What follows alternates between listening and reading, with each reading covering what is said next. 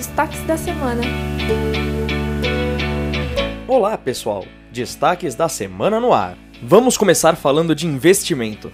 A região de Itaquera, na Zona Leste, recebeu investimento superior a um bilhão de reais em mais de 100 obras. As áreas beneficiadas foram mobilidade, contenção de riscos, habitação, esporte e saúde. Também foi inaugurada uma unidade do Telecentro, que promove o acesso gratuito à internet e atividades de inclusão digital. A semana começou bem para quem está precisando de emprego, em específico a turma dos 50 mais. A prefeitura promoveu o Contrata SP, um multirão de emprego voltado para pessoas com mais de 50 anos. Foram disponibilizadas mais de 150 vagas em cargos como auxiliar de limpeza, operador de telemarketing e porteiro.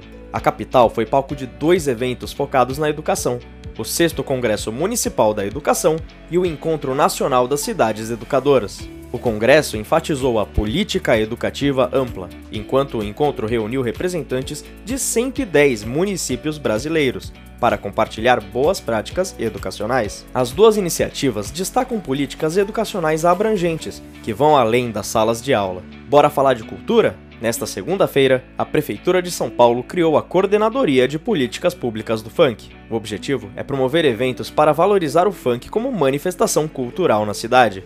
A cerimônia contou com apresentações de artistas no Teatro Municipal, como DJ Malboro, Tati Quebra Barraco, MC Rariel, MC Marx, MC Neguinho do Cacheta e MC Davi, que destacaram a importância cultural e econômica do gênero musical. Atenção aos amantes de UFC!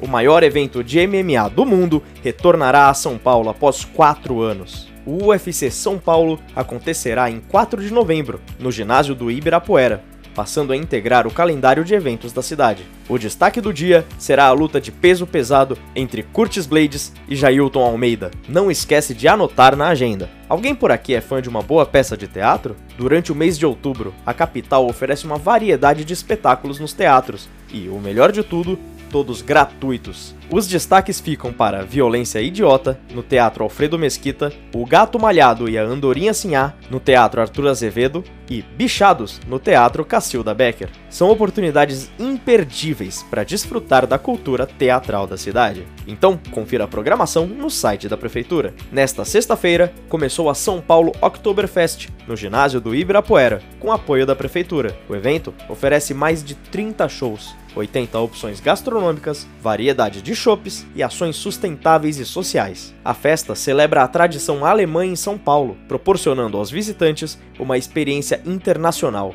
Se liga que o evento acontece durante três finais de semana. O Outubro Rosa veio acompanhado do programa Avança Saúde, que começa neste sábado. A iniciativa fornece consultas médicas, exames preventivos e orientações sobre métodos contraceptivos para usuárias do SUS. As ações ocorrem nas 470 UBSs da cidade. Compartilhe essa informação com suas amigas. Por hoje é isso, pessoal.